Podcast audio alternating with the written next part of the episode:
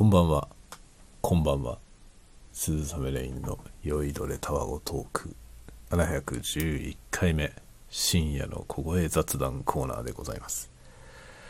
えー、7月、えー3日月曜日の未明0時23分でございます。おはよう、おはようございますじゃないね。こんばんは。こんな時間におはようございますってね。まあでも日付が変わったばかりということで、まあ、朝と言えなくもない。ちょっと今、ごそごそやりますが、ごめんなさいね。よいしょ。ちょっとね、マイクの向きをね、ちょっと調整しました。はい。今日は7月、まあ、日曜日、1日が土曜日、2日日曜日、日曜日の夜中、月曜日になったところという感じですが、今日はですね、まあ、昨日映画の日だったから映画見に行くのやめて混むからね今日行ってきたんですけど今日行ったらですね映画館に値上げのお知らせが貼ってありました。また値上げでございます。なんと通常の映画上映レギュラーのやつですね。大人料金2000円と書いてありました。2000円ですよ。高いね。通常上映の映画が1本2000円。世界一高いんじゃないでしょうか。っていう気がしますね、まあ、最近ねあの物価がどんどん上昇していますので映画の料金が上昇するのはまあ致し方ないかなと。思いますが、まあ、いくらなんでも高すぎるだろうと。思いますね。2000円ですよ。2000円。1回の上映が。2000円。いろいろ考えちゃいますよね。いろいろ考えちゃいますよね。2000円 ?2000 円？って思わない？アマプラ500円だよ。1ヶ月。映画館で1本映画見たら2000円だよ。ちょっと高すぎるよね。昔1600円ぐらいだったと思うんですよね、映画って。それでも日本は高いって言われてたんですよ。言われてたけど、ね、それからどんどんどんどん値上がりしていって、いますね。で、映画の日ね、昨日、あの、1日ね、1日土曜日、映画の日で1000円とか言ってましたけど、1000円じゃないんだね、今ね。映画の日。1000円だと思ってました。1200円って書いてありました。1200円ってレイトショー1200円かなと思ってたんだけどね。レイトショーは1500円になってましたね。全部高え。僕はね、映画好きだからね、あの、しょっちゅう映画館に行くんですよ。まあ値上がりしてても行くんだけど、行くんだけどさ、ねえ、ちょっと微妙だよね。あの、映画のね、上映の料金を値上げしたことによって、映画館が潤うんであればいいと思うんですよ。映画館が潤うんであれば。まあ、ね、値上がりした分払うのも、まあ、やぶさかではないわけです。だけど、大して多分映画館は儲かんないんだよね。あの、興行で儲かるわけじゃないんですよね、映画館の仕組みってね。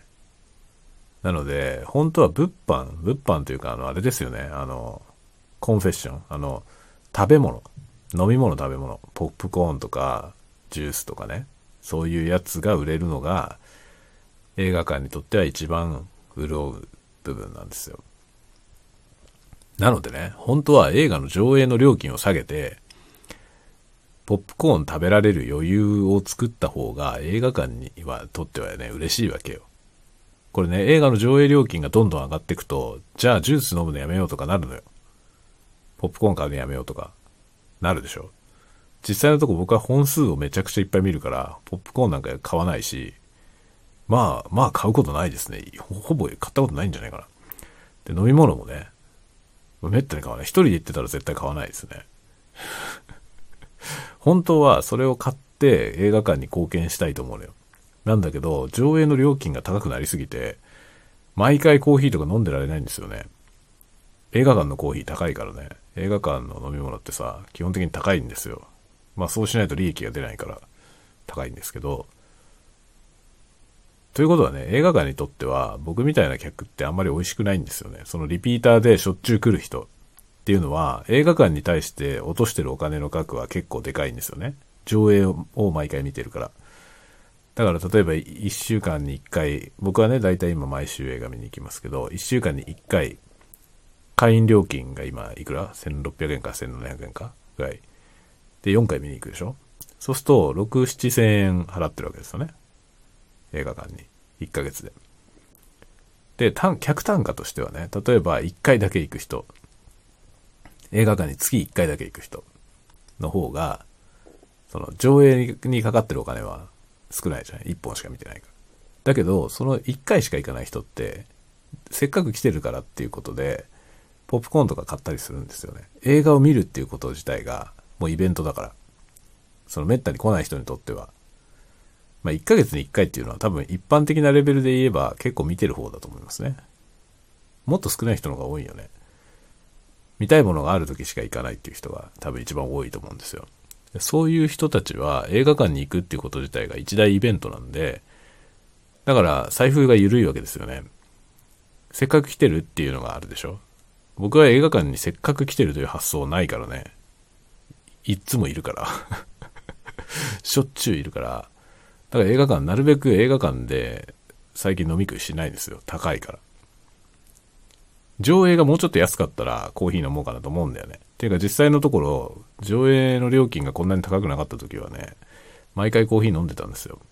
それが一番映画館にとっての貢献になるからね。と思ってたんだけど、もう最近余裕がないんだよね。で今日、要は、あの、毎回ね、コーヒーを飲もうと思ったら、まあ、コーヒー3回飲んだら映画1本分だから ってなるとさ、じゃあ映画見たいわってなるじゃん。だんだんそうなっちゃうわけですよね。映画の料金がどんどん高くなるからさ、だんだん苦しくてお財布の事情がね、許さなくなってきて、まあ映画館になかなかね、貢献できなくなってきてます。これはいいことなんですか？よくわかんないですよね。値上げするのはいいけども、その何を値上げするのかっていうところが問題だよね。上映の料金を値上げしちゃうと映画館はより苦しくなるんだよね。しょうがないよね。で、今ガソリンまた値上がしてるんですね。ガソリンが値上がりするということは、ありとあらゆる物流が全てコストが上がるので、全部高くなります。何でも運搬してますからね。運搬してないものなんてほぼないよね。物流の世界で。例えば何かを作るにあたって原料をどっかへ運ぶ。そのコストが上がるということは、そのプロダクトの値段も上がる。すべて上がるということですよね。だガソリン代が上がるのが一番打撃がでかいんですよ。でも日本はさ、その、財政が失敗してるじゃない？すべて。財政本当に失敗しまくってて、何一つうまい方向に行ってないんで。で、なんか国民皆保険制度もやめようとしてるでしょ？今。あれ国民皆保険をやめようっていう、誰も言ってないけど、そういうことなんだよね。あれ、マイナンバーに統一するってことは、国民皆保険をやめるってことなんですよ。つまりは。あれで切り捨てる人を出すってことなのよね。そうじゃない風を装ってるだけだよね。結局そういうことなんですよね。で、そんなことばっかりやってんだよね。結局さ、その、どうしようもなくなってるんですよ。もはや。完全に財政が破綻してるから。で、下手すぎるじゃない。政策もね。下手すぎるから、ありとあらゆることがみんな裏目に出てて、もはやどうすることもできないんですよね。だから物価はどんどん上がるし、景気は上向かない。どうしようもないという。これから、あの、激しく失業者が増えていく時代になると思いますけど、まあ何しろ仕事が減るからね、人いらなくなってきてますから、いろんな分野で。どんどん失業者が増えますけど、本来はここでいろいろなイノベーションが起きていて、その雇用がね、悪化したところを、まあ、あれですよね、ベーシックインカムの制度でカバーするという、そういう時代に突入するはず。だったと思うのよ。普通に行けば。ところがそういう基盤が用意できてなくて、国民皆保険制度さえなくなりそうな感じになってるという。全然ダメですね。終わってます。全員苦しい世代になってきましたね。これはね、どうすればいいんですかね。ここっから先の世の中を良くするためには、どうすればいいんだろう。本当に難しいことに今なってると思いますね、僕は。今日はね、ちょっとお酒じゃなくて、ここにあったコーヒーを飲んでる。これ飲んで、えー、軽く喋ったら寝ようと思いますけどね。まあ、経済は苦しいよねって話をしながら、えー、まあでもね、そんなこと言ってても何も上向かないから、まあできることやっていこうと。そういう感じですけれども、そういう意味では、何て言うのかな、そのコンテンツの世界はさ、今その垣根がどんどんなくなっていってる。まあなくなってはないんだけど、見えづらくなっていってるので、まあ特に YouTube とかはね、YouTube は海外のプラットフォームなんで、YouTube 経由で世界中に対して発信して、世界中から、えー、収益を得るという。この仕組みを使えばですね、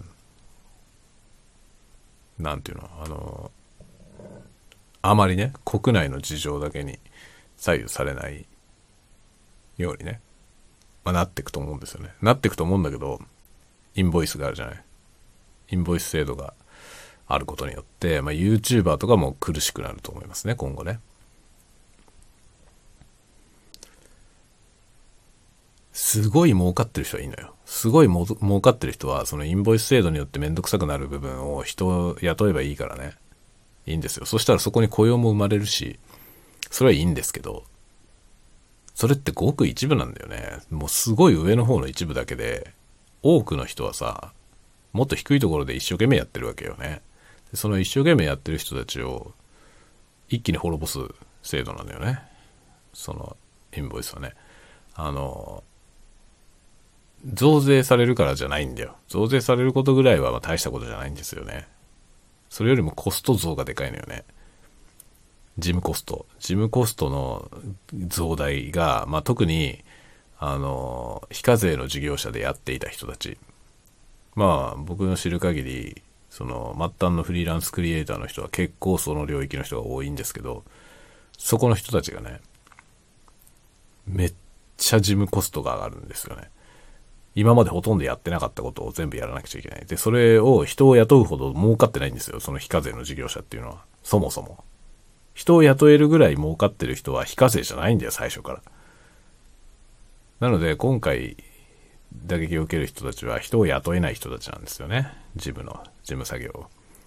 で、それを自分でやらなくちゃいけなくなる。ということはその分仕事できなくなる。そうすると生産性が下がる。これはまあ経済に対していい影響はないということですね。事務コストって無駄だからさ。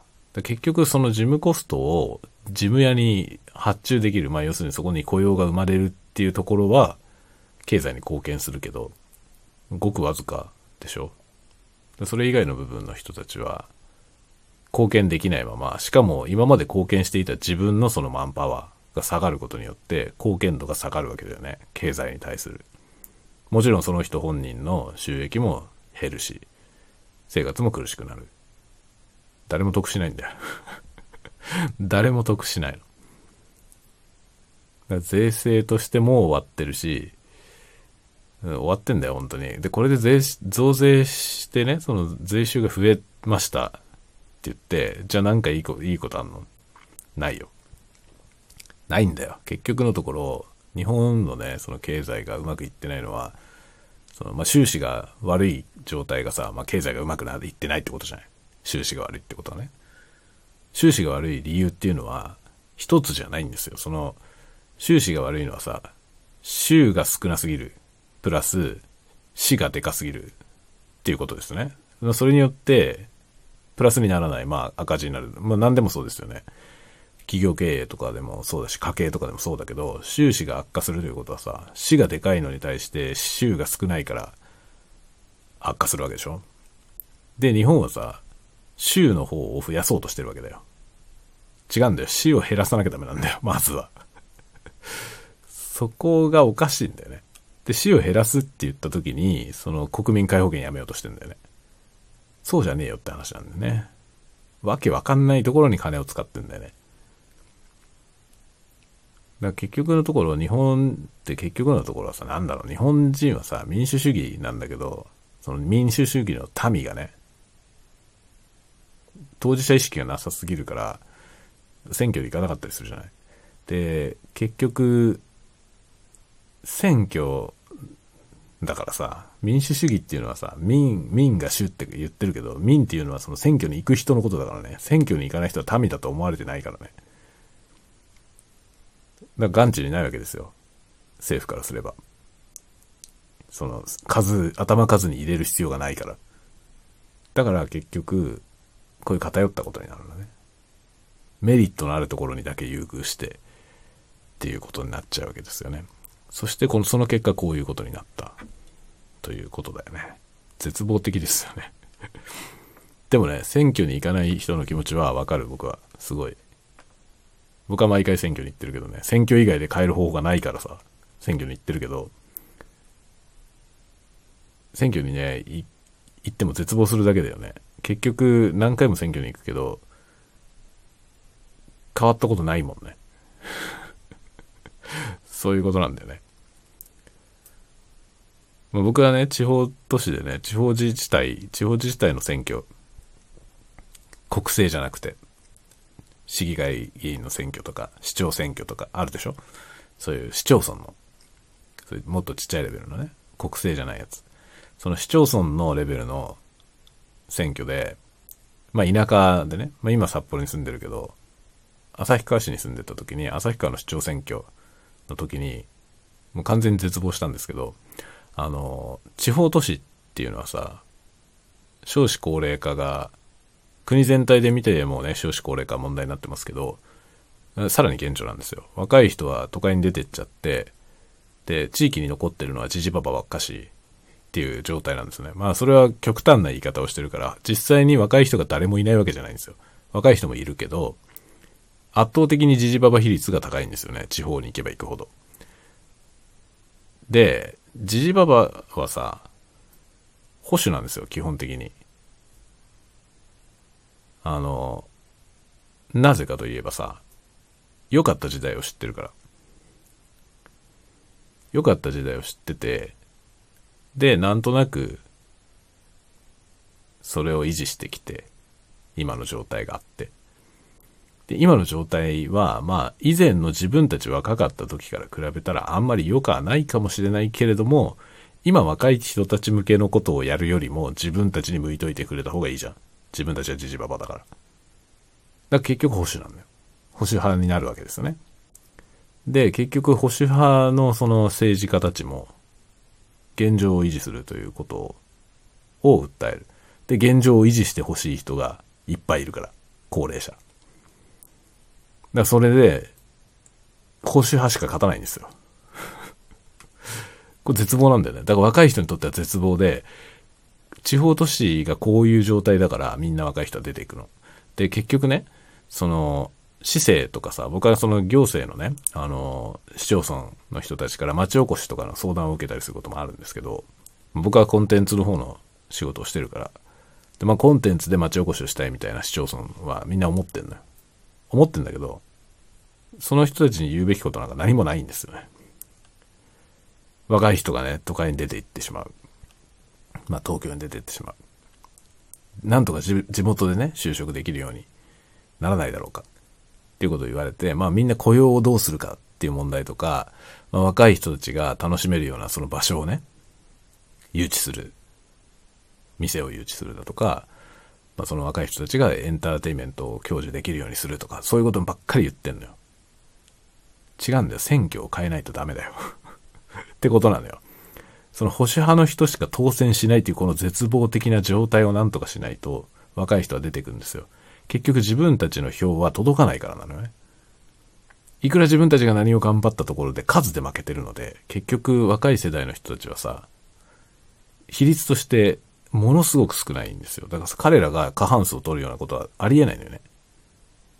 でそれこそなんか、あの、処分しないことには、だからその、選挙権を、上限を設けて何歳以上は選挙権を剥奪するというやり方をしない限り、若い世代が過半数を取ることはないわけですよ。それはもう少子高齢化になってるから当たり前なんだよね。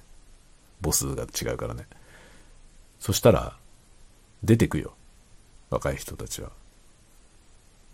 何もいいことがないもん。だ結局それはみんな目をつむってるわけですよ。行政の人たちは。でそこを変えなかったら町おこしなんかあるわけないよって話を僕はいつもするんだけどね。その、町おこしだなんだって、そのね、企業を誘致するとかそういうことじゃないんだよ。そういうことじゃなくて、じゃあまず保守派の人たちが一回退陣して全然違う人に入れ替えてみなさいということなんでね。できないでしょっていうね。それができるんだったら若い人はいなくならないよ。ということなんでね。もうだからね、そういう世界、これがどんどん顕著になっていくよ、これから。本当に。国全体でそういうことが起きてますからね。今は首都圏に出ていくっていうことが行われてますけど、これが海外に出ていくよ、みんな。そして、日本全体が今の、その地方都市と同じような問題を抱えることになる。生産性のないジジババだけが生きていて、っていうね。状態になるんですよ。そしてそれと慣れ合うことしか考えてない政治家が政治を動かしているという。そこにイノベーションも何もないよね。未来もない。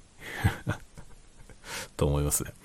だからね、僕はなんかまあ文芸の方面にいろいろ興味があって、文芸をずっとね、ここ5年くらい文芸をやってきてるんですけど、文芸の世界で、まあ100年後、22世紀、22世紀の世界で、日本語話者っていうのはどれぐらいいるんだろうかということをね考えてる言語学者の方がいて、まあ、そういう本を読んだりしたんですけどそれはね結構リアリティのある危機感だなと思いますね。100年後って言ったら日本語話者はいないかもしれませんね。日本列島は過疎になってると思う。今のさ結局ねその今の保守的なことをやってている人たち、今の政治の世界にいる人たちもそうだし、それを支持している有権者もそうだけど、まあみんな高齢者なんだよ。どの程度の高齢者かってことはあるけど、まあ50過ぎてたら高齢者だよ、もう。そんな人しかいないわけですよね。結局50歳以上の人しかいないでしょ、ほほぼ。その、有権者で積極的に選挙に行ってる人、要するに選挙の票を動かしてるとか、あの、当選してる人に投票してる人たちと実際に当選している人たち。まあ、全員50歳以上だよ。ちょっと極端に言ってるけどね。ちょっと脚色してますけど、でも印象として全員50歳以上だし、平均年齢は間違いなく50以上ですね。むしろ70近いと思うね。平均年齢が。平均年齢が70ってもう片足棺桶に突っ込んでるからね。お前はもう死んでいるっていう世界なんだよ、本当に。だから地方自治は死んでるし、あの、日本の地方自治体はほぼ全部死んでるしね。あの、まあ、保守派しか当選しない図式になっている地域は全部死んでると思いますね。で、国全体もおそらく近い将来死ぬと思いますね。若い人たちはどんどん出ていくからね。出ていかないにしても日本の国内に住んでいても日本の国内では活躍してないっていう人もどんどん増えると思いますね。今後その、そこの垣根はどんどん広がっていって難しくなる。そして税制的に日本が優遇されないんであれば、まあ、海外でっていうふうに考える人はより増えるでしょうね。だから日本はね、グローバリズムとかなんか言っていろいろやろうとしたことは全部こけたんですけど、全然違う形でグローバリズムが訪れようとしていると思いますね。上辺のことだけを言ってるからさ、常に。まあ、グローバリズムもそうだし、クールジャパンとかもそうだけど、全部上辺のことしか見てないのよね。そこに特徴があると思うんですけど、その上辺で上滑りしている偉い人たちが裏滑りしてる間に、本質の部分は水面下の見えないところで動いてるわけですよね。うごめいているんですよね。そして若者たちはそのロートルたちが思ってるほどバカではないんですよ。そこも問題だと思うんだよね。あの、年いってる人たちがね、まあ、僕は今40代半ばですけど、40代半ばっていうのはもうロートルなんだよ。で、その僕らよりももっと上の人たち、僕らもはじめ、僕らよりも上の人たちを含め、まあ、僕らぐらいの世代ですよね。この辺の人たちがあまりにも頭が古くて、あの、自分たちの経験を過信してるんだよね。経験値はあるよ、確かに。僕にも。僕にもあるし、僕らぐらいの世代とかもっと上の人たち、もちろん経験値はたくさんあります。ただし、同じ経験値、そのね、自分の経験値のレベルで、今の若い人たちと比べられないということに気づいてない人が多すぎるのよね。だから、上から目線っていう言葉あるじゃない。上から目線なんですよ。年、年長者たちがね。まあ、その時点でダメなんだよね。分かってないんですよ。尺度が違うってことを分かってない。だから、そのね、まあ極端に言っちゃえばさ、別のゲームなんだよね。僕らがドラゴンクエストでレベル上げをしてて、その経験値をたくさん得てね、まあ、今、レベル40代とかレベル50代だとするじゃない。で、そこにさ、まあ若い人たち、レベル20代の人たちが入ってくるわけですけど、別のゲームをやってんだよね。ファイナルファンタジーなんですよ、彼らは。例えて言えば。僕らはドラクエをやってて、向こうはファイナルファンタジーで、ドラクエのレベル50とファイナルファンタジーのレベル20を比べられないでしょ。同じ世界じゃないんだから。そこを比べようとして話をしてるから、わけがわかんないの。違うっていうさ、全然違う世界を生きている生き物であるから、むしろこれからの世界は彼らが作っていくんで、僕らはそこに教えを請わなきゃいけないんですよね。今はどういうことになってるの？この先を君たちはどうするの？どうしたいの？っていうことをね、聞かなきゃいけないんですよ。で、僕らができることはまだあるんだよ。まだあるんだけど、間違ったことをしてる大人が多すぎますよね。っていうのは常々思いますね。会社とかでもそうですね。会社組織も、うまくいってない会社組織のうまくいってない理由の大部分は4、50代の人たちが頭悪すぎるってことなんだよね。その人たちがね、あの、謙虚になればいいだけだと思うね。頭悪い人を頭良くするのは無理なんだよ。これはもうなんかさ、言っちゃうと絶望的なことになるけど、でも事実として歴然とあるんですよね。その、まあ頭が悪いって言い方は、ひろゆき的だけどさ。ひろゆき的だけど、あの、まあ別の言葉を使うとすれば、自分の中のパラダイムを変えられない人。そのパラダイムシフトできない人っていうのは、どうしようもないんだよね。でも、自分はそれができないということに気づいてる人はまだ救いがあるのね。自分がそれができないから黙っていいよということができる人。黙っていいよ。むしむしろ任せよう。で、責任は取る。責任を取る立場にいるからね。我々世代は。よし、じゃあやれと。お前に任せる。俺がケツを持つという。そういうことをやってる人のいる組織は、うまくいくんだよ。それができない人が上にいるとうまくいかないんですよ。自分の経験則で俺の方が正しいと思ってる上司がいる場合はどうしようもない。本当に。まあね、20代の人と50代の人が言ってることが食い違って、50代の人が正しいことはほぼないと思っていいと思いますね。そんなことないって思うじゃない。これは20代の人でも思うかもしれないけど、そんなことないと思うでしょ。その、言うても経験値があるから。言う言うてもね、経験値があるから、社会人30年もやってる、そのね、大先輩。まあ僕もね、僕ももうそれに近いでしょ。まあ、大先輩だから、今年の新人とかから見たら大先輩でしょ。ね、それは自分の浅い考えでね、若い人もそう思ってると思うよ。自分の浅い考えって言ってることと、その、もう何十年も先輩でやってる人の言ってることが食い違ったら自分の方が間違ってるだろうと思っちゃう人が多いよね。だけど、年長者の方が正しいことの方が少ないと思う。それがね、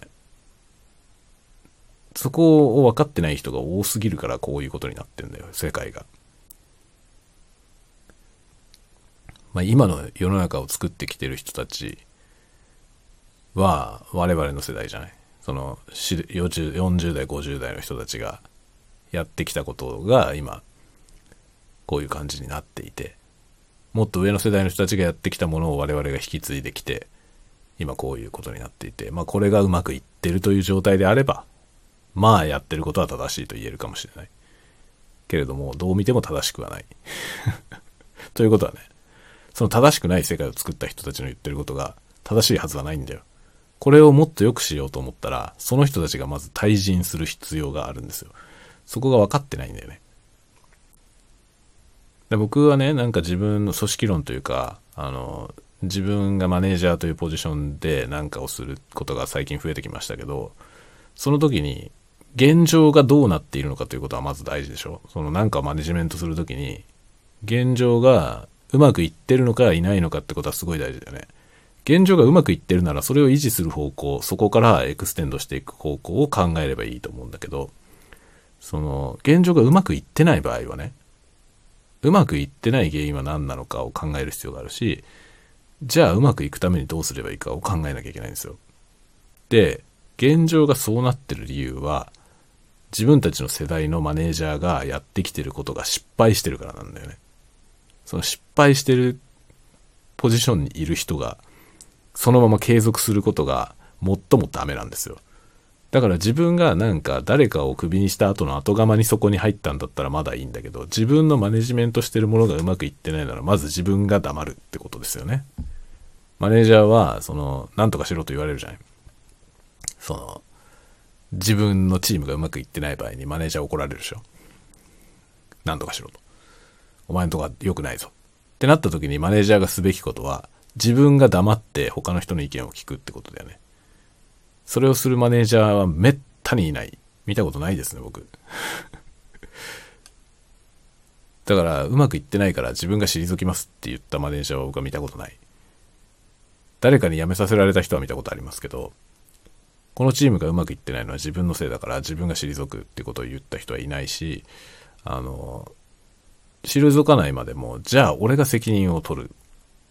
だけど、何をするかは任せる。というね、有能そうなやつに任せる。っていうことをやるべきだよね、本当は。でもそれはさ、もはやマネジメントではないんですよ。ただしケツを持ってるだけ。だけど、まずそれをやる必要があるよね。ケツを持てる人が自分しかいないからね。だからそのケツを持てるポジションにいる人がケツだけ持つ。他のことはしないという。ケツを持たなきゃいけないんだったら口も出す人が多すぎんだよね。そこを、そこをなんとかする必要があると僕は思うね。で結局、今の日本の国の全体の話っていうのはそういうことなんですよね。その責任を取れるポジションにいる人たちが出しゃばりすぎるからこういうことになる。責任を取れるポジションにいる人は責任だけ取ればいいんだよ。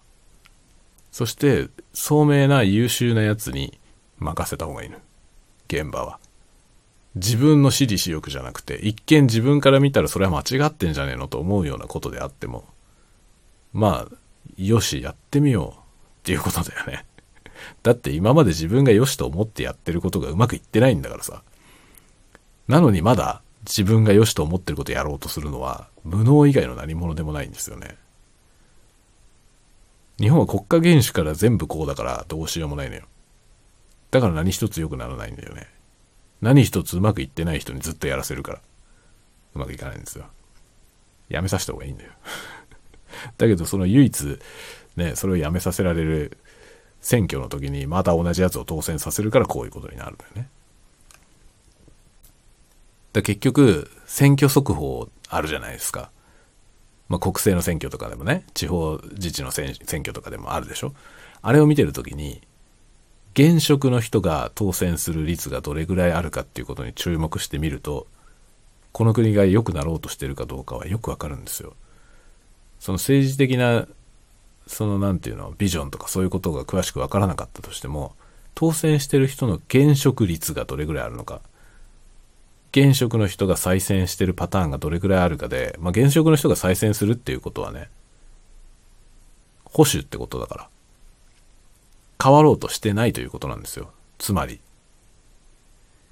変わろうとしてないということだから、今現状に不満がある人は、現職の人が当選してる選挙を見たら、これじゃダメだって思わなきゃいけないのね。一回まず現職を落とさないといけないんですよ。そのためにできることをすべきなんだよね。難しいのよ。だから、それをどうやってやるかなんだよ。で、組織票で現職が強いから、それをやめさせるのは本当に難しいんですよね。だから、変えたいと思ってる人は、本当はね、一致団結してどっかの候補に票をぶっ込むのがいいんだよね。そいつがどうかっていうことをもう一回置いといて、とにかく現職を引きずり下ろすことを目的にまずやらないといけないと思う。だけど、それでトンチンカンのやつが当選すると、変えたけどダメだったっていうことになって、じゃあ保守の方がマシだねってなるんだよね。最悪のパターンですね。それがね、多分自民党政権の今起こってることだと思う。一回民主党政権になったというかさ、自民党が落ちて、あの、与野党が入れ替わったことがありましたよね。あの時に、政権が交代した、その交代した政権があまりにもポンコツだったから、変えてもダメじゃんってなったのよ。ってことなんだよね。それでみんな絶望して、保守に全振り状態になっちゃって、もう二度と変えられないような今状態になったと思いますね。だからね、こう、何かを新しくしていく、改善していくっていうのは、ものすごい難しいよね。それはさ、今までの持ってるものを一回ぶっ壊すということなんだよ。だからそれにはものすごく勇気も必要だし、そのね、それを、俺がケツ持つからやれって言えるだけの度量のある人がいないと、そういうトップがいないとできないですよね。イノベーティブなトップがいないと。本物のイノベーティブなトップは、それができる人のことを言うと思うね。俺がケツを持つからお前らが好きなようにやれと言えるってこと。そんなこと言えないよね。そんなこと言えないよ。ほんとね、簡単には言えないと思う。僕はなるべく言おうとしてる。まあ、なるべくね、やっぱね、気になることが出てきちゃうんだよ。若い人に任せると。その時に、アドバイスみたいなことをしちゃいがちなんだけど、そうじゃなくて、質問をすればいいよね。このことは考慮に入れたこのことは考慮に入れたこういう要素は見てるっていうことだけ聞けばよくて、それが分かってるというんであれば、よし、じゃあ任せる。っていうね。任せる。死ぬ時は一緒だみたいな。ねお前にお前に操縦桿を任せるから。行きたいところへ行けという。死ぬ時は一緒だ死なばもことも。一億玉砕。一億玉砕しちゃダメなんだけどさ。ダメなんだけどまあ指揮官としてやるべきことはそれなんだよね。指揮官が今勝ってるならいいですよ。指揮官が今自分が指揮をしてて、今勝ってる戦争であれば、そのまま指揮を続ければいいと思うけど、部が悪いんであれば、自分の指揮でその状況を何とかしようとしてもダメなんだよね。すでにお前のせいでこうなっているということだから。そこをね、そこをイノベーティブにやるためには、やっぱり一歩引いて黙るってことだよね。意見をしない。意見をしないが責任は取るよっっていう状態。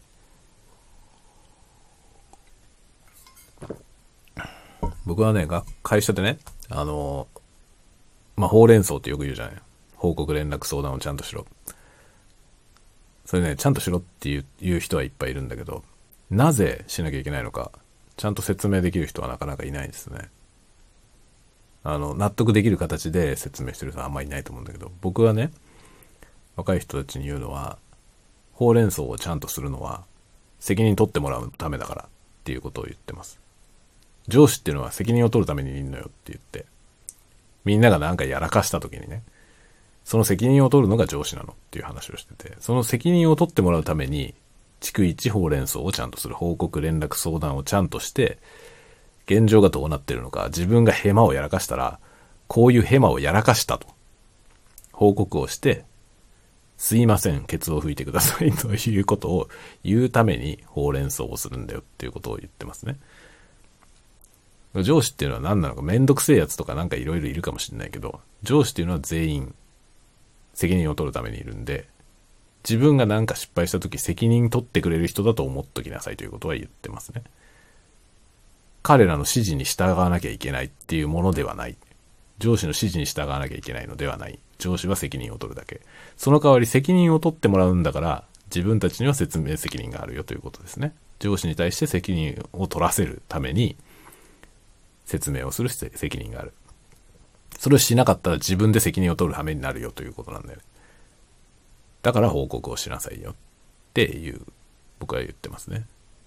責任を取るために上司はいるんだよ。だけどね、そうやって言ってると、あの、若い人たちは、報告、連絡は、こうし、てくれるようになるんですよ。なんだけど、上に立ちたくない人ばっかりになるね。責任を取らなきゃいけないポジションに行きたくない人がめちゃくちゃ増えますね。それはちょっと思う。そりゃそうだよね。出世っていう言葉はさ、なんかあるけど、出世していいことなんて何もないよね。結局、現場からどんどん離れて、ただ責任を取るだけの存在になっていきますからね。何も面白くはないよ。だから大して仕事してないように見えるのになんで、そのね、あの、ポジション、偉い役に役員とかさ、そのポジションのある人っていうのはすごい高い給料もらうんだろうと。思うでしょっていう話もしてね。だってマンパワーとしてどう考えても生産の現場にいる人たちの方が生産力あって、物を作ってるわけだし、その人たちの方がどう見ても会社に貢献してるのに、なんで上にいる人たちね、大して仕事してないように見える人たちが高い給料もらうの？それは責任を取るからなんだよね。そういうことなんだよ。だから給料を上げたければ責任を取るポジションに行けばいいの。責任が重くなればなるほど給料は上がる。それが会社組織ってもんですよね。給料を上げてもらいたいと思うんであれば、責任を取るポジションに行けばいい。スキルを向上させようとか、そっち向きに行く人はいっぱいいるんですよ。いっぱいいるんだけど、結局スキルを向上させても、もちろんまあ給料上がりますけど、それは知れてんだよね。スキルを向上させて、あ、この人は能力が高いなって言って、もちろん給料上がるけど、それ以上に責任のあるポジションに行った方が一気に上がるのよね。会社組織の場合。結局は責任を取ればいいんだよ。人の上に立つポジションに行っちゃったらね、まあそれはしょうがない。もう年取ればそうなるから。年取ればもうおのずとさ、管理職になっていくでしょ。もう管理職っていうのは責任を取るためのポジションだから、もうしょうがないんだよ。まあ、一時期なんか僕は管理職に人権はねえみたいなことをツイートしてましたけどね。僕自分が管理職になって管理職ってのは人権がねえなと思いました。結局労働基準法っていうのもね、労働基準法っていうの最近うるさくなったから、労働者のね、環境を守りなさい、条件を守りなさいっていうことはよく言われるようになったでしょ。あれはさ、労働者っていうのは、一般社員のことを指してるんだよね。で、あの労働基準法っていうのは誰が守らなきゃいけないのか、会社ってことになってますけど、まあ、とどのつまり経営者ですよね。経営者は、その、あれを遵守した上で、ちゃんと利益を出しなさいということになっている。経営者だって働いてるんですよ。経営者だって働いてるんだけど、経営者の労働環境に関して何か言う人はいないんですよ。経営者は、社員の労働環境を死守することを求められる。自らのことはどうでもいいんですよ。その経営者がひどい働き方を強いられているということを問題視する人はいません。で、管理職っていうのは、そっち側なんだよね。経営者側。労働者でありながら経営者なんですよね。経営者サイドなのよ。だから管理職は、自分の下のね、部下たちが正しい労働環境で労働できているかを確認しなきゃいけない。働きすぎにならないように、労働環境も劣悪にならないように改善をしなければならない。しかし、管理職の劣悪な環境は改善されない。なぜなら管理職に対してその責任を持ってる人はいないからです 管理職の労働環境がいくら終わろうと、労働基準法はそこにはタッチしないんですよ。何しろ管理職には残業っていう発想もないからね。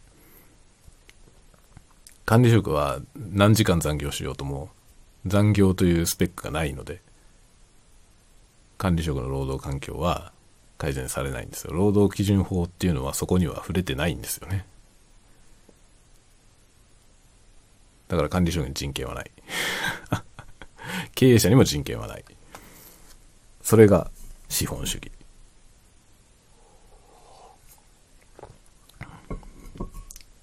会社っていうのはそういうことになってんだよね。だから偉くなればなるほど、ひどいことになっていくんですよ。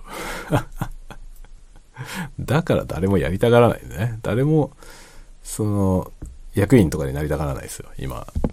昔はね、なんかその会社で出世して、課長になる、部長になる、みたいなね、役員になるみたいなので、こう、夢としてね、掲げてる若い人とかいたかもしれませんけど、今そんなやついないよね。役員になりたい若者なんている？会社役員みたいになりたい人って。いる？いるわけないと思うな。それだったら自分で会社を起こすよね。で、社長やるでしょ？経営者。で、その経営者の一番の成功は何かといえば、自分の作ったそのスタートアップをでかいとこに売るってことなんだよね。でかいとこに売り払って自分は引退する。これが一番美しいとされている。というか一番悠々自適だよね。そのまま経営ポストに居続けることに何のメリットもないからね。結局、責任取るだけだからという感じでね。まあ、イーロン・マスクとかね、イーロン・マスク、ツイッター買収して面白いことになってますけど、あの人あれ絶対やりたいと思ってやってないよな。あれなんか引っ込みがつかなくなってあんなことになってるけど、イーロン・マスクはツイッターをどうしたいんだろうね。ツイッターを買ったことによって彼になんかメリットはあるんだろうか。それが本当わかんないね。で、これをもっと育ててさ、例えばもっといいものにして、どっかへ売るっていうことならまあまだわかるけどね。なんかさ、その、例えばマイクロソフトがね、あの、センサーのメーカーを買収したりとか、ね、アップルがなんかの特許を持ってる会社を買収したりするのと違うじゃない。イーロン・マスクにとってさ、例えばテスラ、ツイッターの持ってる何らかの技術がテスラに対してものすごい有益だったりするとは思えないんだよね。だからなんか、あれを買収して何がしたいのかよくわかんない。しかも、その後のさ、彼のやってること、ツイッターに対していろんな改変を加えてますけど、その向かう先がよくわかんないんだよね。別にさ、彼が何をしようと僕はいいと思うんですよね。賛否いろいろあるのももちろんあるけど、だけど今、ツイッター社を持ってるのはイーロン・マスクであって、あのサービスをどういうふうにしていくかは彼のさじ加減であって、それは別に構わないと思うんだけど、どこに向かってんだろうなっていうことには興味あるのよね。わけわかんないんですよ。今やってることわけわかんなくて、彼はどうしたいんだろう、あのサービスを。どういうビジョンが見えてるのかなと思って。あの人、頭のいい人なんで、なんか考えてると思うんだよね。だけど、多分僕の凡人の脳みそでは、彼の考えてることはよくわかんないんだよ。その、何をしたいのか。なんかその改変してってる内容がどこへ向かってるかがよくわかんないのね。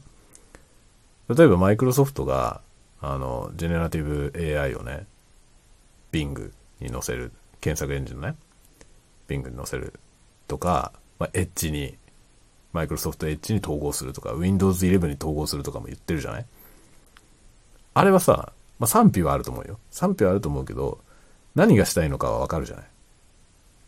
マイクロソフトの考える未来っていうものが、なんとなくわかるじゃないですか。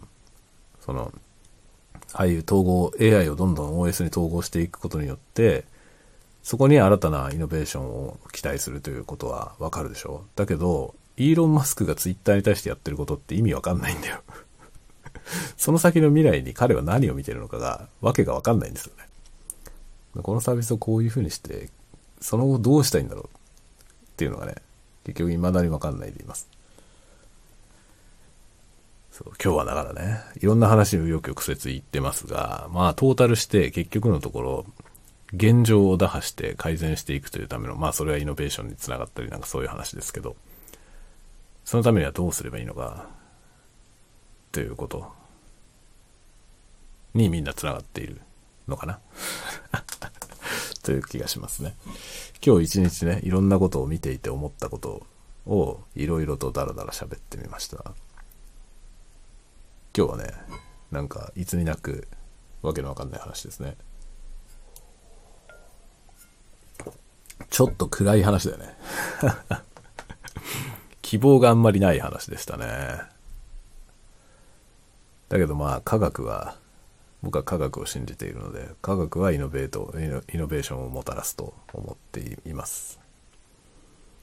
だけど、経済の仕組み、資本主義は限界に来てると思いますね。なんか方々でそういう発言を僕はしてるけど、もう資本主義自体が限界に来てんじゃないかなという気がする。もうどうやってもね、これ以上その、膨らみ続ける資本主義の中でやっていけない時期が来ている気がするね。そこへ持ってきて、さらにこのジェネラティブ AI の活躍によって、まあ人の仕事がね、減る。まあ、仕事しなくて済む人が増えると言った方がいいね。僕はね、なんかその、いろいろなものがイノベーティブに進歩することによって人の仕事が奪われることは決してマイナスではないと思ってるのね。だって仕事をしなくて済むように人は技術革新を頑張ってきたんだからね。工場をオートメーションしたことによって効率化を図ったでしょ。そして労働力を減らしたわけですよね。あの時も仕事は奪われたんですよ。今までのいろいろなその技術革命、産業革命とかそういったものたちは、みんなそれまで手仕事でやってたことをやらなくて済むようにした。その分人は他のことをするようにした。ということだよね。例えば洗濯機があって、洗濯を手手作業で洗濯してた時よりも楽になりました。その、その分、その仕事、しなくてよくなりましたよね。それと同じことだと思うね。だからいろんな技術革新が行われて、世の中の仕事がね、こういう仕事は今後機械でできます。っていうことは、別にマイナスじゃないじゃない。問題は、仕事をしなければ生活ができないというこの資本主義にあるのよ。だから、あれなんですよね。ベーシックインカムということが必要になるんですよね。金がないと暮らせないんだから、仕事しなくて済む人には仕事しないで金をあげましょうと。ということだよね。そこができないまま仕事だけなくなりそうなことになってるからみんな批判的なことを言ってんだよね。仕事しなくても生活ができますよっていうんだったら、仕事しないことに対して別にどうということはない。これはなんかね、面白い統計があった。週休3日制にするかどうかって話、議論の時に、週休3日制にしたいかどうかっていうアンケートをしたのね。今の給料が変わらないまま週休3日になるってっていう状態だったら、賛成の人がめっちゃ多いんですよ。だけど、週休3日になることによって収入が減りますって言うならってやった途端に反対が増えるの。これが全てを物語ってんだよね。これが全てを物語ってて、だから AI によって仕事を奪われるとかいう議論になる。AI によって仕事が奪われるんじゃないんですよ。その仕事は人間がしなくても済むようになる。だけど、それをやらないと、収入が得られない人たちにとっては死活問題になっちゃう。だからもし選択がね、報酬を得る、得てやる仕事だったとしたら、かつての選択が。それは洗濯機の登場によって、その人たちは報酬を得られなくなるってなった場合は、洗濯機導入反対ってことになると思う。でも洗濯ってもともと家事としてあった仕事で、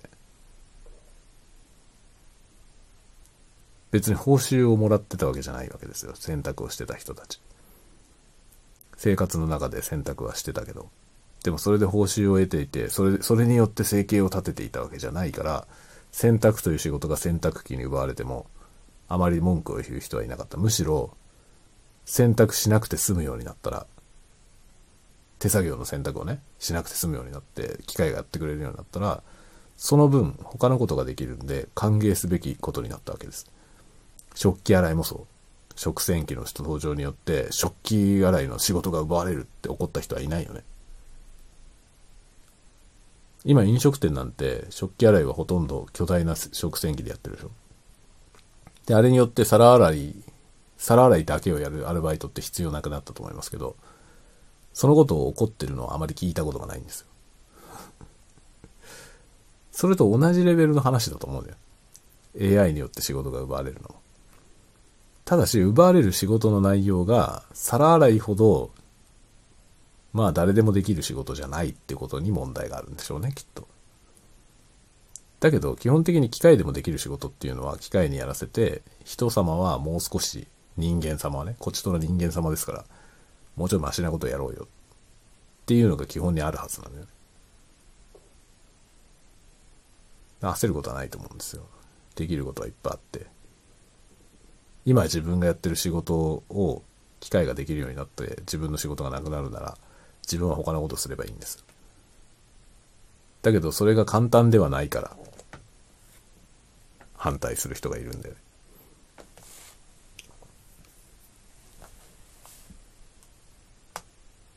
健全なイノベーションとは何でしょうか？難しいね、これは本当に。ベーシックインカムがちゃんと機能するような制度として敷けるのであればいいと思うけど、まあ、敷けそうにないよね。ただでさえ財財政なんだから。もっとイノベーティブなことを、ジャパンからね、発信できない限りは、まあ、いつまでもこの自利品でやっていくしかないと思いますね。そして大量の失業者を抱えてどうするんだっていう話にならざるを得ないでしょうね、どうしても。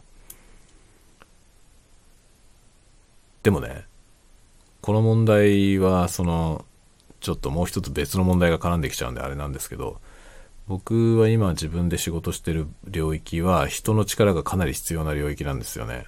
で、採用っていうことがかなり重要なんですけど、その採用が重要な領域で働いている人にとっては、今後のその、今後訪れる、もう訪れることがはっきりしている少子化の問題ね。少子化によって、要は、社会に出てくる新社会人の数が年々減っていくわけですよね。もうすでに減り始めてるけど、その限られた母数の中からのさ、その、採用競争になるわけじゃない。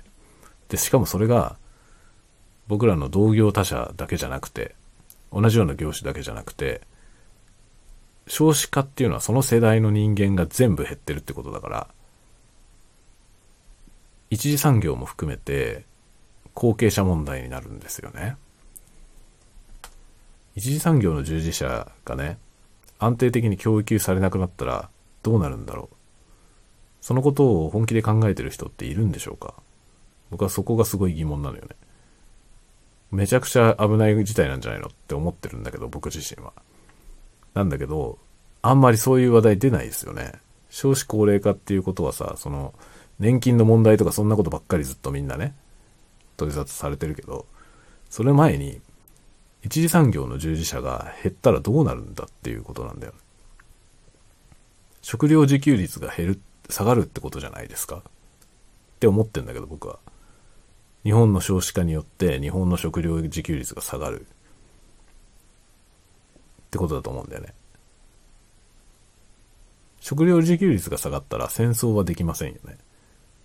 兵糧攻めに遭うから。から防衛力の強化とかなんとか言ってるけど、防衛力を強化する前に、そもそも一次産業をしっかり維持するっていうことを政策としてやらない限り、どっちみち戦争には負けるよ。どんなに軍備を拡大したところで、自給率、食料自給できない国が戦争に勝てるはずはないと思う。だからね、トンチンカンなんですよ、やってることが。本当に。なんかそういう危機感っていうのはどこかに転がってないんだろうか。本当にね。まあだからそういう SF を書けばいいんだね、僕がね。うん。と思う。由々しきことだと思うんだよな、少子化。僕はこの少子化の問題がなんか国の命運を分けると思っていて、本当に命運を分けるというかもう分かれてるよね。すでに生まれてないから人。生まれてなかった世代を後から補填することはできませんからね。前にもちょっと話したけど、今僕の息子が今、上の子6年生で、今の1年生は今の6年生の半分しかいませんからね。そしたらね、その半分しかいない1年生、今7歳のところ、この人たちが20歳になるとき、この人たちが20歳になるとき、新社会人の数が激減してる状態になりますけど、今と比べて、今と比べても多分半分くらいになってると思いますけど、その時にこの20歳の人を増やそうってことはできないのよ。どんなに何を政策を頑張ろうとも、それが反映されるのってそっから先だからね。だから今からのね、この少子化対策がめっちゃうまくいったとして、ね、例えば、来年以降、どんどん出生率が上がりましたあ。ありえないと思うけどね。ありえないと思うけど、もしそういう風になったとして、すでに少ない今の7歳の世代を増やすことはできないのよ。7歳で生まれることはないからね。その、ものすごく激減してるゾーンの人たちが社会人になるとき、その少ない頭数をいろいろな職種で奪い合う。しかも、20年前にはなかったような職種がたくさん出てきていて、そういう職種を選ぶ人も増えたとして、重要な国の基幹産業、まあ、一次産業なり、二次産業なり、維持できると思いますか？僕は維持できないと思うんだよね。だけどそういうことを言ってる人ってあまり見たことがないんですよ。だけど絶対問題になると思うんだよね。だって僕らの業界 ですらそうなんだからさ、僕らの業界なんてエンタメ業界で、その、なんていうの、衣食住からしたらね、衣食住のどれでもないから。衣食住の3つが揃った上で初めて必要とされるものだから、僕らのやってること。そこの領域の人不足、すごい深刻だけど、元々のね、その希望者、職種による希望者の数から言ったら、僕らのところって結構人気のある職種なんだよ。それですらこんななんだから、その、もっときつい職場とかね、いっぱいあるじゃないですか。その、すごく重要な職種。もっと人の衣食住に関わる仕事とか、まあ、医療の分野とかね。もっとはるかに重要な職種っていっぱいあるでしょ。そういうところの、に行く人たちも含めて、母数が減ってるということはね、ものすごい大きな問題なんじゃないかと思うんだけど、どうやってこれをカバーするんだろう。だから SF 的な視点からすれば、もう移民しかなくて、移民を受け入れることによって日本語が存在しなくなるという、まあ、そういう SF は過去にも書かれてますけど、あながちなんか SF でもない、もうリアルな未来予想なんじゃないかっていう気がするよね。というね、未来のことを考えると、憂鬱になりますね。僕にできるようなことはほとんどないんだよな。だから、僕にできることはね、唯一僕に今からできることは、その未来の世の中を何とかできる子供たちを育てることだけだよね。未来を担っていくのは君たちだよっていうその人たちを世に送り出すことしか僕にはできないよね。だけどその人たちはね、今小学校いる人たちはね、なりたい職業は YouTuber とか言ってるんだよ。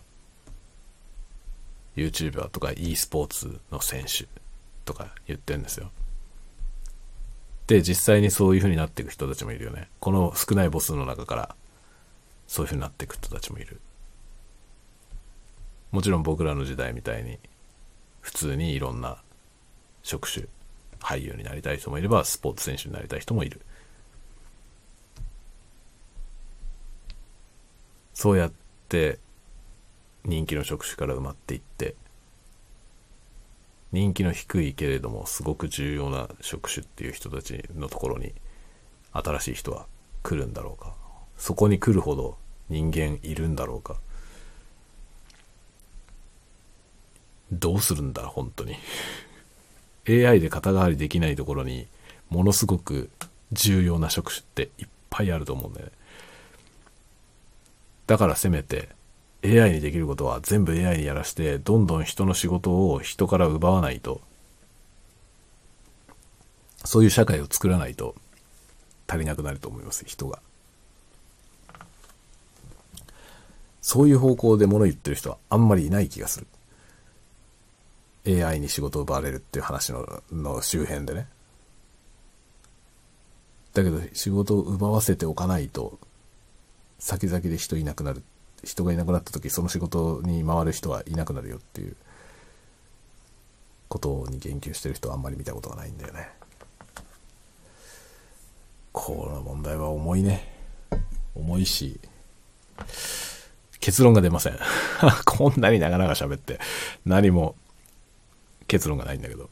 まあ、酔っ払ってないけど酔いどれだね、今日もね。というわけで、1時半になってきたんで、そろそろ寝ようかなと思います。ではではでは皆さんまた、次回のタワゴトークでお待ちしてます。もっとなんか気軽な話をしようね、次は。ではでは、おやすみなさい。おやすみなさい。おやすみなさい。